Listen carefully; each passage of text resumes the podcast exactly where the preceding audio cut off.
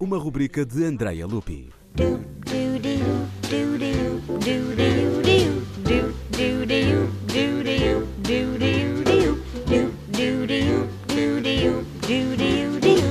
A estreia da Quarta Sinfonia de Dmitri Shostakovich estava agendada para o dia 11 de dezembro de 1936.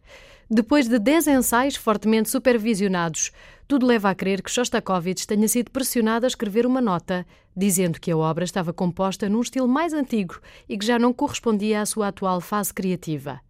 A nota foi publicada num jornal e a estreia foi cancelada.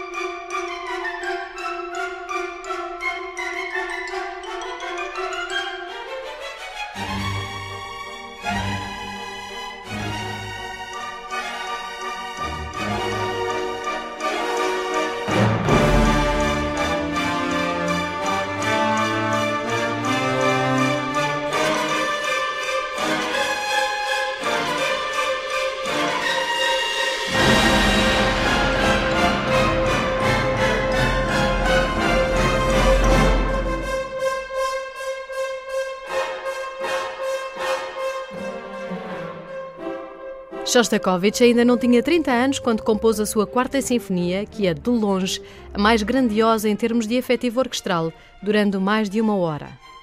A sua ópera Lady Macbeth, do distrito de Medcens, que estava a ser um sucesso tanto no estrangeiro como na URSS.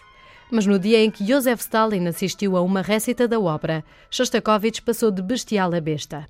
Suspeita-se que tenha sido o próprio Stalin a escrever um artigo publicado a 28 de janeiro de 1936 no Pravda, acusando-o de escrever uma obra grosseira, primitiva e vulgar, deliberadamente dissonante e com uma confusa torrente de som. Duas semanas depois, um outro artigo criticava uma obra sua, um bailado. Com a mulher grávida do seu primeiro filho, Shostakovich passou a temer pela sua vida.